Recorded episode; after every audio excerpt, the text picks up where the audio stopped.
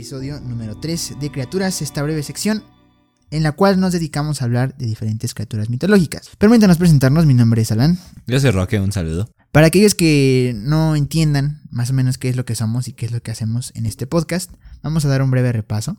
nosotros somos un podcast de animales, nos dedicamos a hablar de diferentes especies, pero en esta ocasión, eh, debido a la situación en la que nos encontramos y a la época en la que estamos, vamos a hablar de criaturas. Eh, diferentes criaturas de mitológicas. En este caso vamos a hablar de una que se pueda adaptar a el día que estamos celebrando, que es Día de Muertos.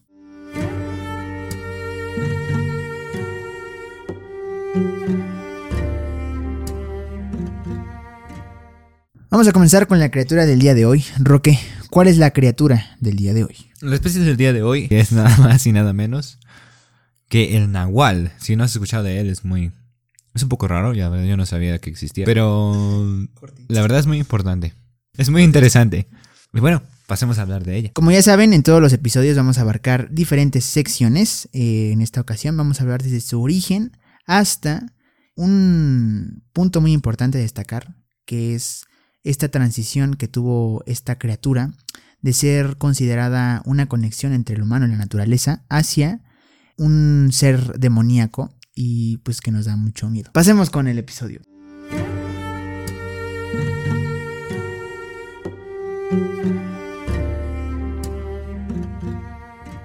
Pasemos a hablar del origen de esta criatura y su origen etimológico. Desde tiempos inmemorables, en la cultura mexicana se narra la leyenda del nahual, una criatura nocturna que durante el día funge como una persona normal y por las noches se convierte en una bestia. De acuerdo a la cosmología prehispánica, al nacer una persona también nace un animal, el cual se convierte en un protector y guía. El animal lleva por nombre Tonali o Toná, que es el espíritu animal de todo individuo. Ambos comparten entidad anímica, espíritu y destino. Por tal motivo, cuando la persona muere, su toná también fallece.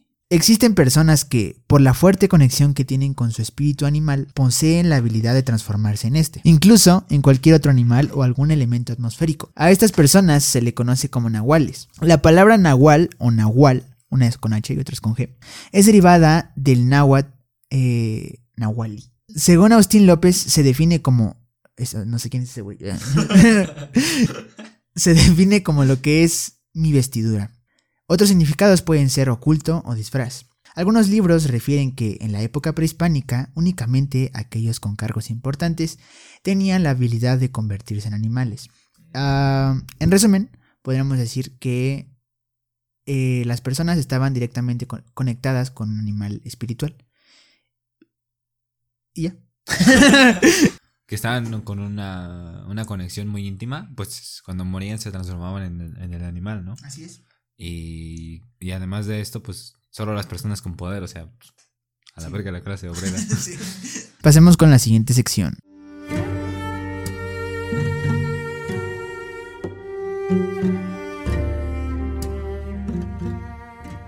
Ahora pasemos al cuestionamiento de si los nahuales son brujos o realizan todo eso por, el, por, el, por medio de la magia. Pues existen registros de las creencias que hablan de que los nahuales en su mayoría son brujos, pues se transforman en animales para echar el mal. Estos se alimentan del alma de las personas, a quienes les provocan enfermedades e incluso la muerte. También existen chamanes que son nahuales, pero, pero ellos usan este don para defenderse de los brujos. Órale, una pelea entre brujos y chamanes. Para que los brujos tomen forma de animal, tienen que hacer una serie de rituales y así invocar sus poderes nahuales. ¿Ya ves? Esto parece un anime. También se cree que se trata de una proyección fuera del cuerpo. Cuando el brujo duerme, su alma se desprende y deambula hasta incorporarse en un nuevo ser.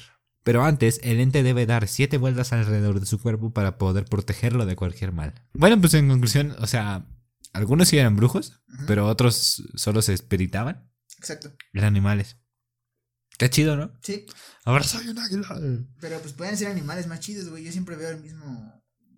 ¿Qué sería como un. Ah. como un lobo? Pues sí, un lobo. En conclusión, sí son brujos, pero otros no. Fin. Ahora pasemos a la siguiente sección.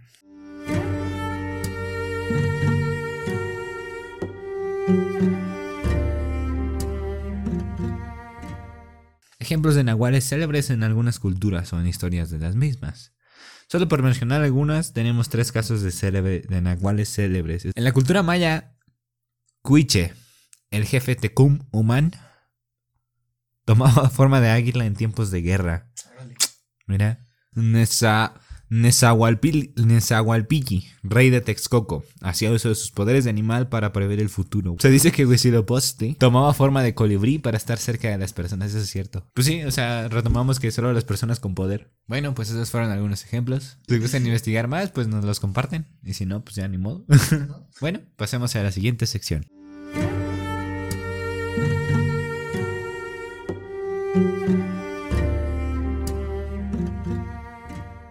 Muy bien, hemos concluido con lo que es una descripción general de lo que es un nahual. Ahora vamos a proceder a explicar cómo lo veían las diferentes culturas en nuestro país. Primero, de una forma cultural, porque a partir de que el nahual dejó de ser una entidad de, culto o espiritual, pues se transforma en esta, esta criatura demoníaca y pues ya muchos lo ven como algo malo. Ah, pero bueno, primero vamos a, a ver cómo lo veían las culturas antiguas, partiendo de la cultura maya.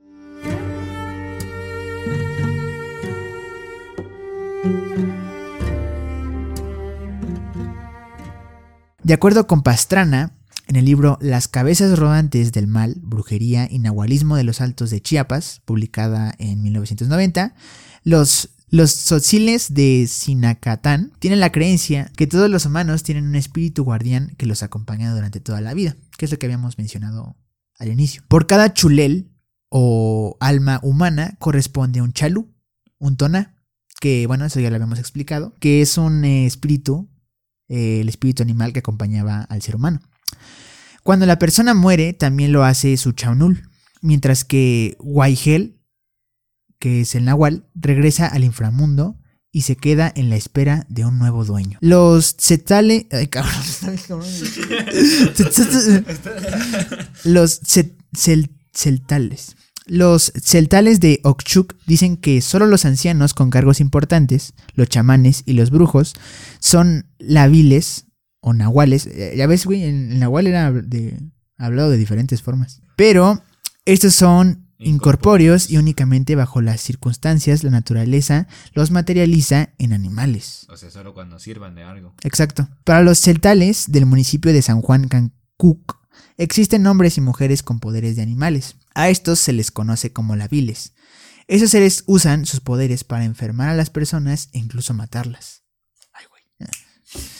El autor menciona como ejemplo que cuando el labil le tiene coraje a una persona, se transforma en viento para destruir su milpa. También se dice que pueden convertir, se pueden convertir en rayos y de esa forma atacan al individuo en cuestión. Pero bueno, hemos terminado con la cultura maya. Pasemos con otra cultura.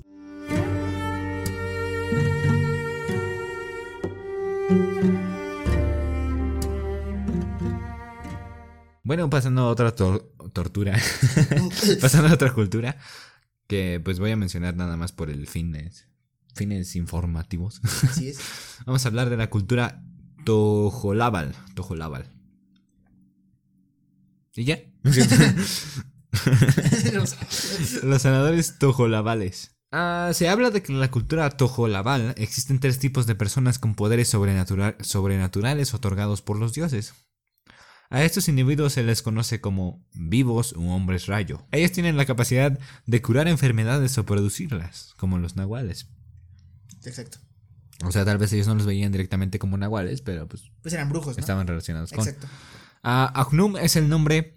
Agnum es el nombre que se le da a la persona que sana con las plantas medicinales. Pitachik se, Pitachik se encarga de la curación de enfermedades producidas por brujería. Meshep es la partera, proveedora de cuidados para el embarazo y el parto. Qué buen nombre, Meshep.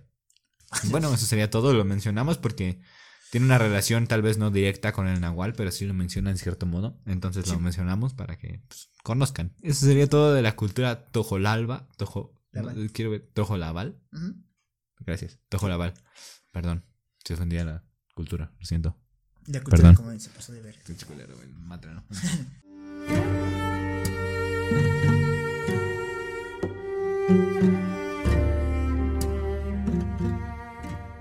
Pasemos con otras culturas, que solo mencionamos porque se ve representado a aquellos hombres que se transforman en animales. Los Wixiaritari y el hombre animal. En la cultura wixarica o huichol, únicamente los maracames tienen el don de convertirse en animales y utilizan esta habilidad para poder defenderse o atacar a algún mal. Para los wixaritari, el término nahuales no existe. Ellos otorgan un nombre dependiendo del animal al que se, en el que se transforma o el maraque. Por ejemplo, si se convierte en un águila, se le dice Urika Tewiyari. O sea, bueno mames, por cada animal que tienen, tienen un nombre. O si fuera hombre lobo, se le conoce como Urawe Tewiyari. Pasemos con la siguiente.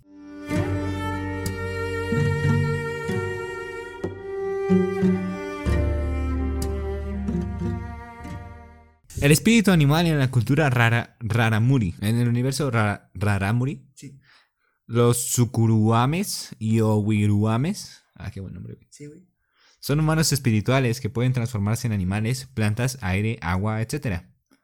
Ellos tienen el poder de controlar los elementos, incluso como, como avatar, güey. incluso los animales. Estos seres se encargan de la curación a través de los sueños. Y bueno, estos serían los ejemplos de otras culturas, ¿no? Sí. Bueno, pasemos a lo demás. Al punto de quiebre. Ah,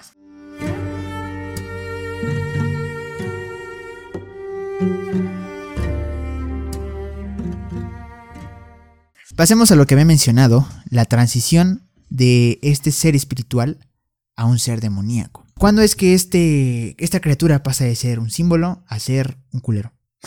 El antropólogo Francisco Rivas Castro, especialista en tradición oral del Instituto Nacional de Antropología e Historia, ha estudiado diversos códices en los que se considera que estos seres aparecen. explica que el nahual está presente en la tradición mexicana desde hace más de 3.000 años. Su figura afirma era para las culturas prehispánicas uno de los elementos de mayor relevancia espiritual. Y bueno, esta es una cita. A diferencia de los nahuales que hoy conocemos, en el pasado era un espíritu compañero. Menciona citando un texto de Fray Juan de Torquemada. Eran ellos quienes impartían la justicia. Pero los nahuales tenían otras habilidades. También podían manejar la lluvia o el granizo según lo requieran las cosechas. Temperos. Eran curanderos y dominaban el arte de la adivinación que es lo que ya habíamos mencionado, de las cuales dan cuenta algunos cronistas de la época como, los, como el sacerdote Hernando Ruiz de Alarcón. La creencia en los nahuales, en su concepción de entes protectores y guías espirituales fue adoptada por la mayoría de las culturas prehispánicas, a veces con diferentes nombres. Cada nahual, ya fuera oso, gato o tecolote, tenía características, tenía características diversas que se suponía compartía con su respectivo humano, que es lo que ya habíamos mencionado también. Sin embargo, otras culturas alrededor del mundo, como los chamanes en Siberia, también pensaban que existía una unión espiritual entre humanos y animales, un alter ego con el que compartían un fragmento de alma. Esto se justifica porque el hombre proyecta sobre la naturaleza sus cualidades y atributos y dota a los seres que la conforman, los cerros, los astros, los animales y las plantas, de inteligencia, voluntad y lenguaje. Por otra parte, el hombre también se apropia de las características o capacidades de dichos animales, como correr, volar, cantar o su fuerza, que les resulta simplemente fascinantes. Pero bueno, ¿cuándo comienza este cambio demoníaco en los nahuales? Con la llegada de los españoles, otra vez, güey, nos jodieron. La imagen de estos espíritus cambiaría, radicalmente debido a la supresión de las idolatrías ejercida por el cristianismo. Así que sí, los españoles fueron los que nos jodieron una vez más. De la unión de las creencias indígenas y europeas se formaría un híbrido que derivó en la representación actual que tenemos de los nahuales. O sea, un pinche monstruo espantoso. Conservando su función de elementos de control de las conductas sociales. El ojo y la garra. Así el nahual se aparece para castigar a los impuros de corazón a los mentirosos o a los lujuriosos. Es el caso de las nahualas, que se convierten en hermosas mujeres con cara de caballo. Pero al tratarse de un ente que ha hecho un pacto con el demonio, según la tradición colonial, debe ser repudiado. Desde hace 500 años comenzó a perder su significado como guardián, guía y compañero hasta la muerte. ¿500 años? Sí. Pues es la llegada de los españoles, güey, hace 500 años. Y bien, básicamente, resumiendo, antes era un compañero, antes era un guardián, antes las personas idolatraban a estos entes principalmente porque, pues, de cierta forma hacían un bien, ¿no? O sea, había una conexión con la naturaleza y además, pues estas personas como que ayudaban a curar, o no sé cómo le decían, güey. Pero bueno, hemos terminado con esto, pasamos con la siguiente sección.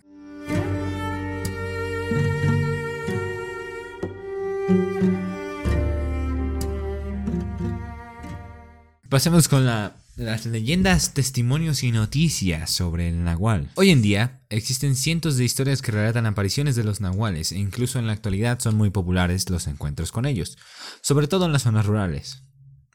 No faltan pobladores que afirman haber visto una extraña bestia, cuyo rostro de pronto se transformó en el de un humano, o ser víctima de malignos poderes. Otros aseguran haber matado a uno creyendo que se trataba de un animal y llevarse el susto de sus vidas tras ver el cadáver de un hombre. Matar a un perro, ¿no? O si mataron a alguien de verdad. ¿no? Oh. Sobra aclarar que de estas historias jamás quedan registros materiales. Solo, o sea, como siempre, nunca, Sí, nunca no. hay nadie con una cámara buena cuando algo No, paranormal güey, sucede. Una buena foto. como de tranquilos, tengo un iPhone 13. de- Sobra aclarar que de estas historias jamás quedan registros materiales. Solo el juramento de aquel que supuestamente lo vivió. Mira, te digo. Sí, Mm. Los abuelos relataban que el nahual era un ser oscuro, mitológico y poderoso, ya que posee dones especiales de brujo y quizá sobrenaturales. En Tlaxcala se creía que en los tiempos de Tlaxcayán los nahuales eran protegidos por el dios prehispánico de la guerra y el sacrificio Tezcatlipoca. Asimismo, decían que un nahual podía transformarte en diferentes criaturas: lobos, coyotes, caba- caballos o pilotes, burros, guajolotes e incluso ranas o ajolotes. De igual modo, contaban que si, que si llegaban a lastimar al nahual en su estado animal al convertirse en humano, su cuerpo tendrá la misma cicatriz que se le hizo estando transformado. También pensaban que, para poder volver a ser un a ser humano, un nahual debía cargar un cinturón de piel y una prenda. O sea, tenías que ponerte un cinturón de ley. Imagínate un burro con cinturón. Ahora pasemos a las versiones de la leyenda en Tlaxcala. Dos versiones son. En la, tierra de Xicoténcatl hay dos versiones de esta leyenda. Ambas se desarrollan en el municipio de Santa Ana, Chautempan. La primera señala que unos hombres salieron en la madrugada de una pulquería, claro. Estaban ebrios. Sí, sí, güey. Era una noche fría y cerrada de invierno. En una vereda cercana, una, una amenazante y enorme lobo negro les, les cerró el paso. O sea, como de, no, perdón, es que no pueden pasar, güey. y, el, y las personas, ¡ah! ¿Qué pedo, güey? No estoy hablando contigo. Esto provocó que uno de los rancheros desenfundara. ¿Ya ves? O sea, madre. ¿qué tal si solo estaba como de, pues, ¿Qué tal si todo estaba disfrazado de perro? ¿Qué tal si solo era un señor peludo? Exacto. Ah, pues hubo casos de personas que tenían esa enfermedad, güey. Sí, que producen ah, demasiado mucha- pelo. Exacto, güey. Desenfundara su pistola y le pegaron un tiro en una pata. Acto seguido, el lobo herido alcanzó a huir. O sea, déjalo leo bien. Acto seguido, el lobo herido alcanzó a huir. Wow, es que no. Espantados volvieron a la pulquería y el encargado les, les relató que ese lobo en realidad era un hombre muy rico que vivía en el pueblo, el cual había hecho un pacto con el diablo. Ah, lo que, lo que le permitía convertirse por las noches en animal para robarse el ganado. También les dijo que muy seguramente ese hombre por la mañana después de curarse la herida, luego iría a echarse unos pulques. O sea, ¿por qué, por qué todo lo relacionan? Todo gira en torno a la pulquería. Sí, güey. Aparte, ¿cómo el encargado de la porquería sabía eso? ¿Te gusta el pulque a ti, güey? No, la primera vez, sí, la verdad sí, pero en escala poca, pues no sé si sepa diferente ya mucho. No, es que saber cómo lo hacen, güey, me da mucho asco. Pues es, eh, es el maguey. Sí, güey, pero luego lo destilan con caca de vaca. y leche. La segunda versión mencionaba que una noche un grupo de cazadores caminaban por un bosque en busca de alguna presa. Pues sí, no sé. Sí, no, no, no, no. Tengo que dale, dale, círculo. Mientras, mientras avanzaban entre los árboles, algo llamó su atención. Avistaron la figura de un enorme perro negro. El can permanecía estático. Ah, uno de los hombres pensó que podría serles útil, así que decidieron acercarse y capturarlo. Pero en cuanto estuvieron a menos de dos metros, el perro comenzó a ladrar y a mostrar los dientes. En sus ojos había una violencia inusitada. Espantados, claro, pues, ¿por qué siempre le disparan en la pata? Los cazadores. Ah, sí, qué los cazadores le dispararon ¿Pero en por una qué pata. dispararon? O sea, llegó un perro, les ladró y le mataron. le dispararon, güey, ¿por qué? Lo que le hizo huir. Pues sí, o sea, No más. Tras, tras reponerse del susto, los hombres lo siguieron hasta una cabaña en medio del bosque. Llamaron a la puerta para alertar, alertar a la gente del interior de la presencia del perro salvaje. Imagínate tocarles a alguien a las 3 de la mañana. ¡Hay un perro! Pero al abrirse vieron únicamente a un campesino, quien los invitó a pasar. Ya en el interior los cazadores se sorprendieron al ver muchas riquezas. Sí, va a ser esa mamada. Ah, Estoy seguro. Al ver muchas riquezas, mientras los hombres, ah, mientras los hombres le preguntaban al campesino si había visto al perro, el andiano se curaba una herida en la pierna. Te dije. Mientras les aseguraba no haber presenciado nada. Poco después se retiraron. Al llegar a la población más cercana decidieron ingresar a una cantina. ¿Ya ves? Donde le contaron a la persona que atendía lo acontecido porque el hombre les explicó que en realidad ese animal no era otra cosa que el campesino, el cual se decía que había vendido su alma al diablo, concediéndole el poder de la metamorfosis para robar. Bueno, ese tiene más sentido. Sí, Porque la primera, ¿cómo era? O de sea, que era un hombre primera- rico, porque salieron, salieron de la pulquería Ajá. y estaba ahí. Y le dispararon en la pata. Es- esta, esta me agrada más porque como que, o sea, tiene lógica porque es un Sí, campesino. claro. Y pues, Y aparte te que- preguntas por qué. Ah, Mm, ¿Por qué tiene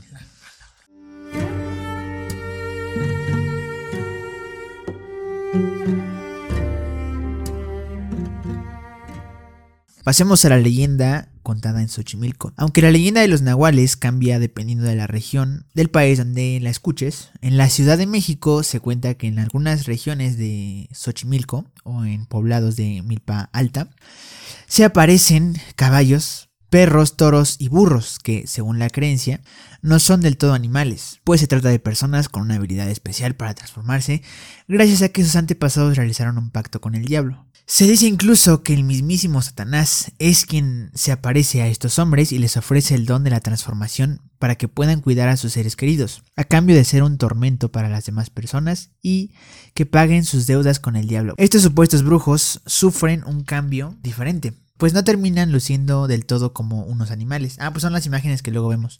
Ah, ya que pueden caminar en dos patas y lucen algo similares a los lobos o a los chacales.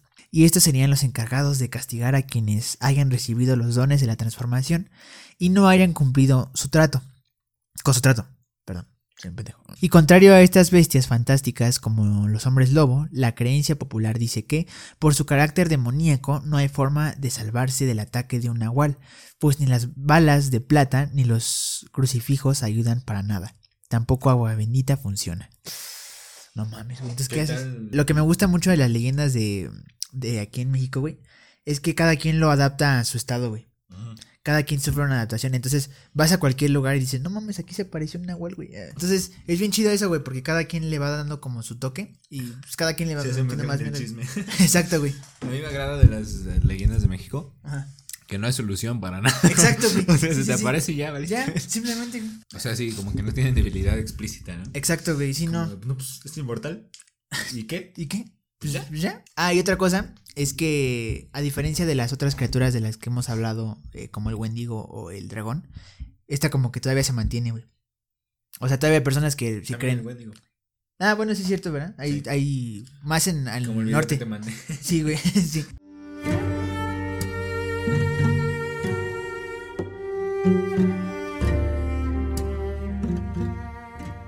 Pasemos con la... Bueno, este, este más que una leyenda, es un testimonio. Eh, la experiencia de César. No dicen de dónde es, esto lo saqué de Milenio. Son las 2 de la mañana.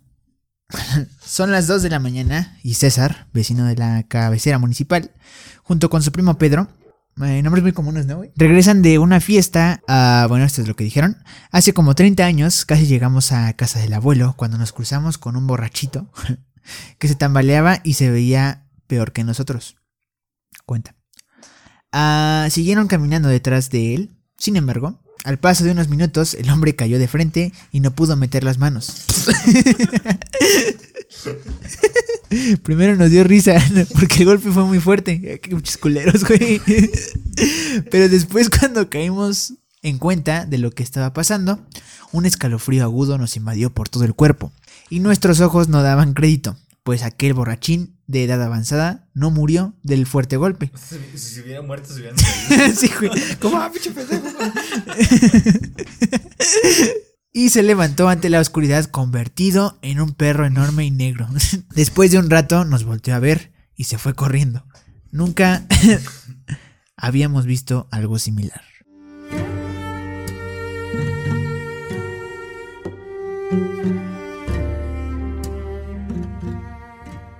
Vamos a la leyenda de Escuinapa, Escuinapa, Sinaloa. Durante años se ha contado en Escuinapa decenas de historias que narran la existencia de supuestos nahuales. La leyenda que ocurrió hace ya más de 50 años, el llamado nahual, mitad hombre, mitad bestia, esperaba al anochecer para aparecerse por las calles y robarse a niños. Principalmente recién nacidos, ok, cada vez se pone más oscuro esto. en ese entonces las familias escuinapenses vivían aterradas principalmente en los hogares donde había mujeres que recién habían dado a luz, ya que el nahual las buscaba para arrebatarles a sus hijos. El temor de las personas cercanas era tanto que no dejaban de que, de que se quedaran solas en sus casas. Siempre alguien estaba al pendiente de ellas por lo que pudiera pasar. Luego de que por todo el municipio se corriera la voz de que ya eran varios los niños que el Nahual se había llevado, un grupo de hombres se organizó para tratar de atrapar, claro, de atraparlo y darle muerte. Ah, solo así terminarían con tanta maldad, decían. En una ocasión, cuando el Nahual buscaba meterse a una casa y le dispararon en una de las piernas otra vez. Otra vez. Porque nunca. Por lo que salió corriendo rumbo al monte. Detrás de él se fueron todos los que buscaban cazarlo.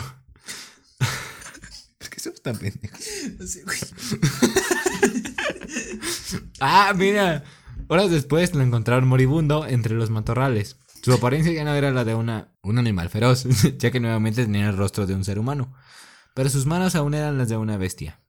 ¿Te imaginas que fuera un borracho? No, verga. Ahí frente a todos estaba agonizando el nahual, que todo el pueblo quería ver muerto.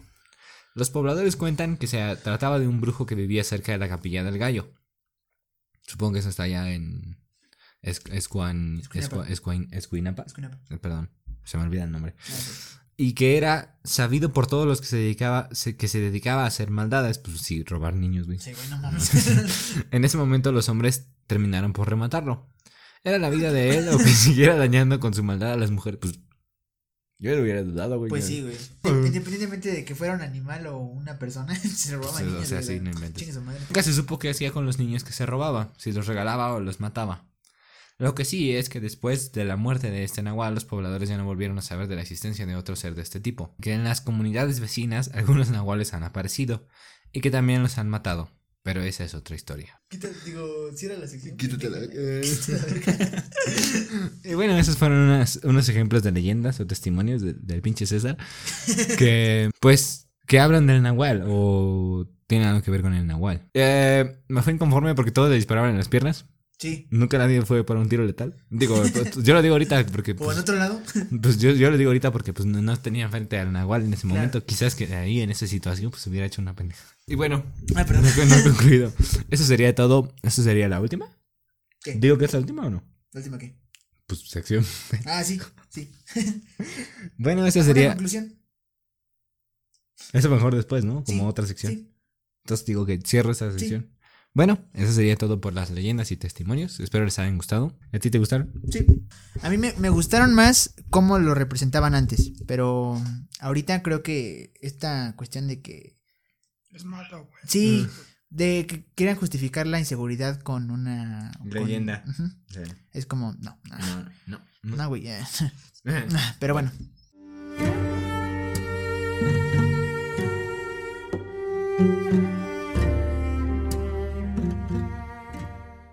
Pasemos a la conclusión, no solo de este episodio, sino de ah, pues esta, este especial que estuvimos manejando. Espero les haya gustado. Yo siento que alzó un poco más las vistas del podcast, güey. Porque ya a partir de la hormiga sentía que ya nadie nos estaba escuchando. Y como que con el Wendigo volvió a subir. Pero bueno, eh, ya analizaremos si próximamente. Analizaremos si próximamente hacemos más episodios este, del mismo tipo. O si seguimos hablando de criaturas mitológicas. Por el momento, vamos a dejar esta sección hasta aquí. Y nos veríamos este, la próxima ocasión. Porque no sé cuándo subamos el otro. Bueno, Pero nos veríamos la próxima ocasión. eh, regresando, hablando de animales, hablando de especies. Ya, ya, ya extraño bastante hablar de, de animalitos, güey. Pero bueno, vamos a concluir con el episodio del día de hoy. ¿Algo que quieras decir sobre el episodio, Roque? Pues como conclusión me gustaría eh, recalcar lo que dijiste, que justificar la inseguridad con una leyenda no me parece correcto porque pues daña la modalidad y la historia de cierto modo. Exacto. Porque, o sea, por ejemplo, para los mayas y para las diferentes culturas, pues significaba una conexión entre la naturaleza y el hombre. A lo que voy. era esa conexión entre el ser humano y la naturaleza que yo creo que ahorita se perdió. O bueno, se perdió bastante porque, pues, o sea, no hay símbolo. Es lo que yo sé que lo digo siempre, pero nos faltan símbolos. Necesitamos algo a lo que, a lo que mirar y sentirnos admirados. Y respetar. Y respetarlo, porque, pues, o sea, muchas de estas leyendas surgieron con esa idea. Por ejemplo, el Wendigo, eh, a los dragones incluso, o pues el Nahual. No nos vamos tan lejos. O sea, necesitamos un, ¿Cómo se diría? Pues un símbolo es todo lo que puedo pensar. Y. No tanto como figura de deidad, como, como un dios o así como algo poderoso, sino algo con el que representar algo y respetarlo, ¿no? Es lo que para, para no pasarnos pues de listos. sí, güey. Como de, no, pues es que mira, si sigues cortando árboles, güey, pues el Wendigo se va a mudar a tu ciudad y no, pero sí, eh, concuerdo con lo que dice Roque. La verdad, yo sí apoyo eso que, que menciona. Tal vez dentro de todas estas criaturas, a, pesar de que sí tienen esta, esta expresión o esta representación diabólica o monstruosa, pues güey, el Wendigo lo que hacía era proteger el bosque. De cierta manera. Ajá, el dragón protegía su tesoro. O siempre protegía algo, güey. Protegía algo, ajá. Y el, el, nahual representaba la conexión que existía con nosotros, con los animales. Entonces, realmente, dentro de todo, pues podemos profundizar. Y también tenía este plano espiritual. O sea, tenía este, este, este, lado espiritualista de las cosas. De que, ah, mira, pues es que, mira, él se. O sea. Sí me entienden. Ah, había esta como que cuando te mueras no va a ser el final, puedes que resurjas en un burro. en un perro. Eh, o, en esto. o sea, a mí me gusta eso de que decían que como de, mira, naces y nace un animal junto contigo y lo tienes que buscar y es la búsqueda de tu vida. Sí, exacto, como te daban una motivación para Ajá, sí. O bueno, una historia que contar si tu vida era inútil. O, o si te ibas a sacrificar, por lo menos sabías por qué lo hacías y que, que tenías una oportunidad de resurgir como otra cosa. En fin, yo diría que eso es lo que más impactante me dejó. Sí, de, estos tres episodios. Muy buenos, me gustaron. Sí, la verdad a mí también. Mi favorito fue el del Wendigo. no, a mí también, la verdad, fue como que en el que más profundizamos. Es que como que de manera subconsciente el Wendigo inflige temor, ¿no? Exacto, güey. No sé por qué, porque te da miedo, aunque no, aunque, Aunque no haya una representación específica o general de cómo es, si dices, ay, güey, hasta cómo, cómo lo dices, ¿no? Wendigo. Wendigo. Bueno, ¿te gustaría cerrar? Vamos a concluir con el episodio del día de hoy. Muchas gracias a las personas que nos escucharon y a las personas que se dieron el tiempo de hacerlo. Disfruten esta festividad. No, sí, disfruten eh, Halloween, disfruten Día de Muertos. O lo que crean. Exacto. Pásenla bien. Sí, exacto. Lo último que decimos en todos los episodios, suscríbanse al canal de YouTube, eh, denle like a los videos y activen la campanita para Síganos en Spotify más videos. No, ya voy a cerrar este güey para que empiece a editar. Síganos en Spotify eh, y bueno, eh, descarguen los episodios porque cuando los descargan eh, hay más probabilidades de que moneticen los episodios. y ya estamos en Apple Podcast, nos acabamos de dar cuenta de eso. No sé cómo sucedió, pero sucedió. Y bueno, muchas gracias por escucharnos. Nos vemos en la próxima con un animalito bonito. Cuídense, bye.